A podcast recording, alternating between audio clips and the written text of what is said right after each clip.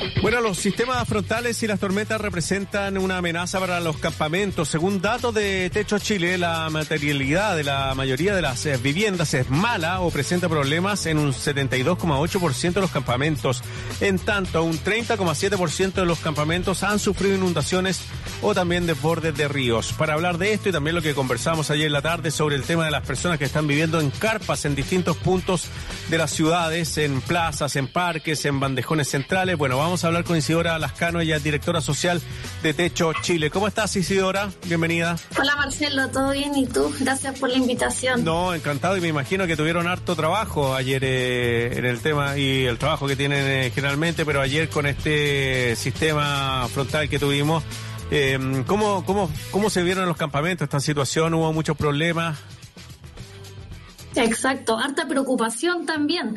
Eh, las lluvias ya empezaron hace, semanas en el sur, anoche ya vino el frente más, fuerte acá en la región metropolitana, eh, pero sabemos que el impacto que hoy día está teniendo el cambio climático eh, llueve mucho menos, pero mucho más intenso. Y ahí nos hace ver dos polos un poco extremos. Por un lado, todos queremos que llueva eh, por el problema de agua y sequía que estamos teniendo, pero por otro lado, sabemos que hoy día las familias que no tienen un techo digno, un techo seguro, eh, un lugar donde vivir, viven este, estos sistemas frontales de otra forma. Eh, nosotros, bueno, esta semana y dentro de nuestro trabajo permanente que tenemos en el territorio, realizamos un monitoreo constante, tratamos de prevenir un poco estos sistemas frontales dentro de nuestro trabajo tenemos una línea que se llama Plan de Invierno, la cual busca eh, prevenir y mitigar un poco el impacto de estos sistemas en, el, en, las comunidades. Em, si bien no, no, no nos encontramos por ahora, nuestros equipos voluntarios y voluntarias siguen en contacto directo con todas las comunidades, siguen realizando un catastro más en detalle de cuál fue el impacto eh, de estas lluvias anoche acá en la región metropolitana y a lo largo de todo Chile, si bien no nos hemos encontrado con eh, casos tan tan graves, pero sí son muchos, muchos las familias que se llovieron. O sea, mm. hoy día cuesta, cuesta irse a dormir pensando que hay muchas familias que se están lloviendo, eh, que se están inundando, muchos cortes de luz que... Eh, uno puede pensar, sí, se nos corta la luz, nos vamos a acostar temprano, pero para familia eso significa pérdida de productos que tienen almacenados, eh, pérdida de fuentes laborales. Entonces son múltiples los problemas que vienen con estos sistemas frontales. Sí. Oye, eh, ¿y si ahora ustedes tienen algún catastro de la cantidad de campamentos que hay en Chile en este minuto? Sí, mira, según nuestro último catastro 2020-2021, eh, hay más de 900 campamentos y más de 82 mil familias viviendo hoy día. Y el día que el tiempo que nosotros salimos a catastrar lo vemos como un fenómeno súper vivo. O sea, al salir a terreno, al estar en las comunidades, vimos cómo muchas nuevas familias se estaban instalando, cómo habían esqueletos de vivienda en construcción y cómo nuevas comunidades se están formando. Este año tenemos como objetivo poder volver al terreno, a salir a catastrar para poder tener este indicador bien monitoreado y actualizado según la realidad que estamos viendo mm. hoy día desde el territorio Sí, tú hablas de 82 mil familias, si lo multiplicamos por cuatro o generalmente, o por tres puede ser, pero hablamos entre 240 mil a 320 mil personas que están viviendo en estas condiciones. Exacto. Son, hoy día son muchas familias hoy día para que para ellos está haciendo la salida llegar a vivir a un campamento y eso es algo que hoy día nos duele. Eh, ya estamos, nosotros estamos día a día trabajando con esta familia en el territorio, acompañándolas y para nosotros algo clave es cómo eh, trabajamos con ella en este tránsito de la, de la informalidad a la formalidad, cómo los acompañamos en este proceso eh, de buscar su solución habitacional definitiva, pero no podemos olvidar lo lento que puede ser el proceso. Una familia en que salga del campamento puede demorarse 5, 10, 15, 20 años entonces, ¿cómo hacemos que este paso de la familia en esta situación de precariedad, de vulnerabilidad, cómo lo acompañamos para que sea de forma digna? Y si ahora este aumento importante de los campamentos, las personas que se están yendo a vivir acá, es eh, por un tema meramente económico, o acá hay un problema social, eh, un problema de allegados, por ejemplo, que ya no quieren seguir viviendo ahí, o problemas porque no tienen dinero para el arriendo. ¿Cuáles son los principales problemas que ustedes han detectado?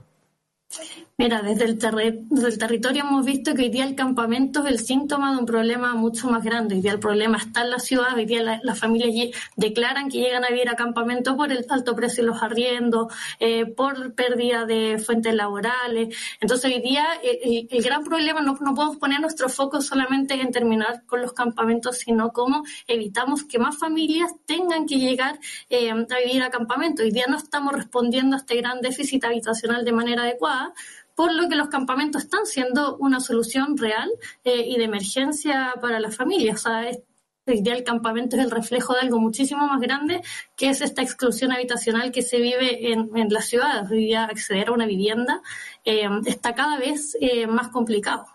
Isidora Lascano, ella es directora social de Techo Chile. Isidora, me imagino que ustedes se, se, enfocan en esto, van a los campamentos, hacen los catastros, se reúnen con la familia.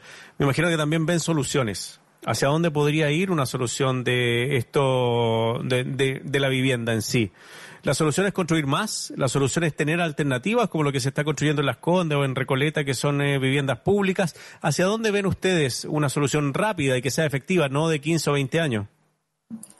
Exacto, mira, aquí hay que atacar el punto eh, por los dos lados. Necesitamos una, una, solución de fondo que es más a largo plazo, eh, pero mientras, como te nombraba, tenemos que tener como alternativa la transitoriedad. Hoy día las familias no pueden seguir esperando, hay que ponerle eh, la, la, urgencia que, que, corresponde, como la misma urgencia que le ponemos, por ejemplo, al plan que presentó el gobierno ahora de las 260 mil viviendas para, para estos años, tenemos que ponerle esa misma urgencia al tránsito, el cómo están viendo las familias ahora, hay que poder diversificar las opciones, cómo trabajar eh, opciones, por ejemplo, como un barrio transitorio, albergue. Entonces, cómo les entregamos y diversificamos eh, las propuestas para las familias, tener eh, políticas que también se adecúen más a las necesidades del territorio, que se adecúe a la realidad que existe hoy día para las familias y también aumentar la oferta. O sea, hoy día está siendo muy complicado para la familia poder acceder a un subsidio, poder acceder a una vivienda definitiva. Y hoy día tenemos que tenerlo claro. O sea, no podemos abandonar a las familias mientras trabajamos por este gran problema de fondo. Tenemos que seguir dignificando a, las familias en, en, este paso. Sí, eh, bueno, en las noticias han aparecido, por ejemplo, estos CITES donde se han dividido estas casas, estas casonas gigantes en eh, decenas de piezas con eh, situaciones muchas veces de salud y también de eh, seguridad en el tema eléctrico y se le están eh, cobrando 100 mil, 200 mil pesos por una pieza. Eh, Em, eso también ha, aumentado eh, el nivel de personas que se han tenido que ir a los campamentos por este tipo de negocio, entre comillas, que se ha armado, sobre todo con la llegada de migrantes. Exacto, o sea, estamos viendo eso en todas las etapas de la ciudad. O sea, los índices de hacinamiento, de allegados, de arriendo abusivo, son de las principales razones que hoy día hacen que una familia tenga que llegar a vivir a campamento, la seguridad, los barrios. Entonces, si no atacamos este problema de fondo, como te decía, no podemos solamente pensar en que tenemos que terminar con los campamentos, porque estos van a seguir generándose, van a seguir llegando familias, eh, porque el problema hoy día está en la ciudad. Vemos los arriendos abusivos, vemos la, la, la familia viviendo llegado, vemos la familia viviendo en hacinamiento. Y hoy día la pandemia fue algo que potenció eso, o sea, nos pedían quedarnos en las casas, nos pedían mantener distancia, pero ¿cómo lo hacemos para familias que no tienen un techo digno, que no tienen un espacio para mantener la distancia, para mantener cuarentenas, etcétera? Entonces hoy día el problema, eh, este déficit habitacional que estamos viviendo, y creo que ya está declarado que estamos viviendo una emergencia habitacional, que es lo que hay que atacar, hay que atacar este problema de fondo eh, para eh, evitar y, y lograr a largo plazo que las familias no tengan que ocupar como principal salida llegar a vivir a un campamento. ¿El trabajo precario también, los sueldos bajos también influyen en esto, en que las familias opten por irse a un campamento?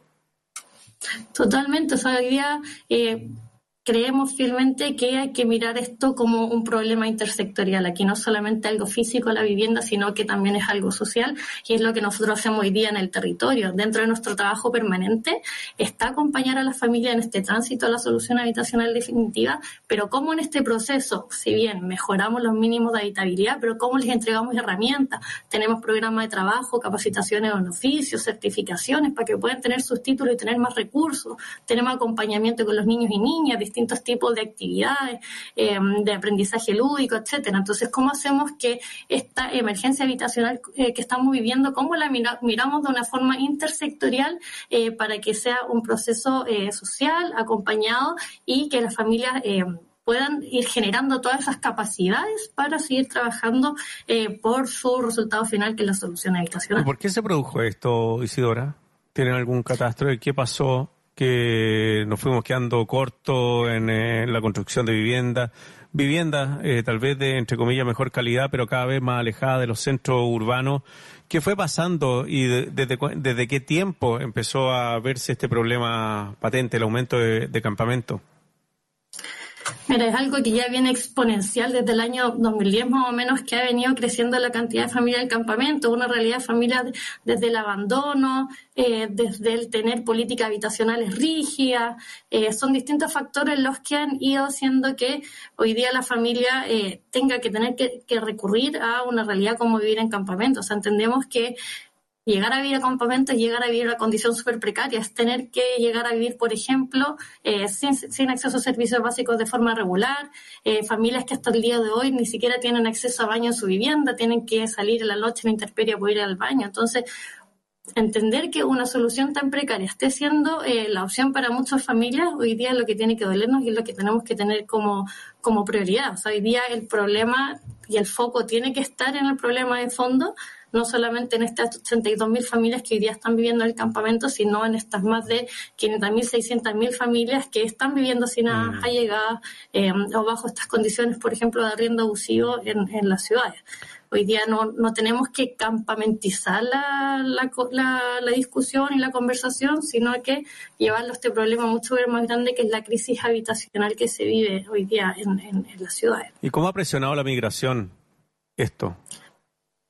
Mira, en cuanto a lo migratorio, contarte que desde nuestro, del catastro del mismo, comparado con nuestro catastro, la, proporción de familias viviendo en campamentos se ha, se ha mantenido. La familia migrante se, ha mantenido, es aproximadamente un 30% de familias, pero esto también nos muestra que el 70% restante son familias chilenas viviendo en campamento.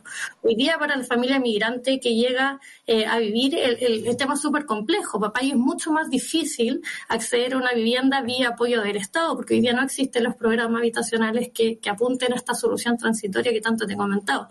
Eh, los subsidios de arriendo han sido un avance, pero también presentan una dificultad para las personas que tienen que acreditar ingresos formales, estables.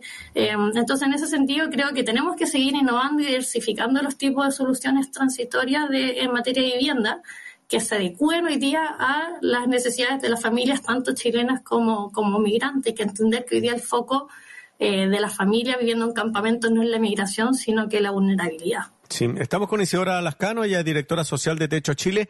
Bueno, eh, hace algunos días se aprobó el tema del derecho a una vivienda digna y adecuada en eh, la Convención Constituyente. Obtuvo 133 votos a favor, eh, 11 en contra. Eh, ¿Han hecho una bajada ustedes de esto, lo que significaría para, para Chile? Eh, porque yo lo que puedo entender de esto es que no todos vamos a tener derecho a tener una propiedad, una casa propia, pero sí nuestras casas donde vivamos tienen que ser dignas, tienen que tener ciertas condiciones. ¿Cómo lo están interpretando ustedes esto que ya va al borrador de la nueva constitución? Súper, sí. Eh, fue una gran noticia para nosotros. O sea, creemos fielmente que no podíamos pensar en un cambio en la Constitución eh, sin pensar en este derecho a la vivienda y a la vivienda adecuada. Creo que eso es algo súper importante. No solo tenemos que pensar como la vivienda en sí, sino que eh, en la vivienda adecuada. Pero es importante destacar que hoy día no solo nos podemos quedar ahí, tienen que existir políticas públicas que acompañen este proceso em, y que podamos ir viendo más en profundidad día a día el cómo llevarlo a cabo hoy día con las familias que, que más lo necesitan para que todos hoy día en Chile tengan una vivienda digna donde habitar. O sea, tiene que ver con lo que conversamos hace un ratito. Eh, un esfuerzo que no solamente tiene que ser eh, nacional, sino tal vez comunal. Ahora que las comunas también van a tener autonomía, las regiones también, eh, deberían también en, enfocarse en, en, esos problemas o hacer foco, porque me imagino que los campamentos en distintas zonas son, son diferentes. O sea, en la zona sur llueve más, en la zona norte hay problemas con el calor, con el agua. también creo que un buen punto el enfocarse en eso, en ese tema, ¿o no? Exacto, totalmente. Tenemos que buscar que cada vez las soluciones sean más acordes al territorio. Somos un país súper largo y súper variable. A mí, eh, que yo vengo de la región de Biobío Ñuble, me ha impactado mucho el cómo vemos la diferencia y cómo se vive, cómo se habita un campamento, cómo se organiza a lo largo del país. Hoy día, eh, por ejemplo, según nuestros resultados y estudios que hemos hecho desde el territorio, la zona norte busca mucho más radicarse y urbanizar las zonas donde están habitando por, donde apuntan, pero cambio en la zona sur ven algo el campamento como algo mucho más transitorio, porque por lo general están ubicados en zonas más de riesgo, eh, por ejemplo en Talcahuano, en pendientes en quebradas de cerro, donde tienen peligros de derrumbe, entonces ellos ven algo como algo más transitorio y buscan tener otro tipo de solución. Entonces, como hoy día eh, utilizamos toda la información que está levantada desde el territorio, hay harta información, hay hartas organizaciones, por ejemplo, como nosotros que trabajamos desde el territorio, que conocemos la realidad, entonces, ¿cómo vamos a adaptando eh, las soluciones, las políticas públicas eh, a las necesidades del territorio. Cada, cada eh, región, población, comuna habita muy distinto y tiene la necesidad de, distintas soluciones. Entonces es importante poder siempre escuchar, eh, trabajar con las personas que viven ahí. Tenemos liderazgos súper potentes. algo, algo para comentar que nuestro trabajo día a día con las familias eh, de forma permanente se sostiene a través de liderazgos comunitarios muy buenos con los que se relacionan nuestros voluntarios y voluntarias. Tenemos mesas de trabajo mensual, o sea, eh, semanalmente, quincenalmente, para poder trabajar en conjunto, levantar las necesidades del territorio y en conjunto, justo a la comunidad, poder dar respuesta a todas las necesidades. Hoy día tenemos que aprovechar este talento que tenemos eh, desde el territorio para poder proponer y trabajar en conjunto. Y señora Lascano, directora social de Techo Chile, conversando con nosotros eh, sobre este eh, tema tan, tan importante y tan relevante que es esta extensión de los campamentos. Nos decía que cerca de entre 240 mil a 320 mil personas están viviendo en estas condiciones. Un abrazo grande, Isidora. Muchas gracias. Muchas gracias. Que esté muy bien. Chao.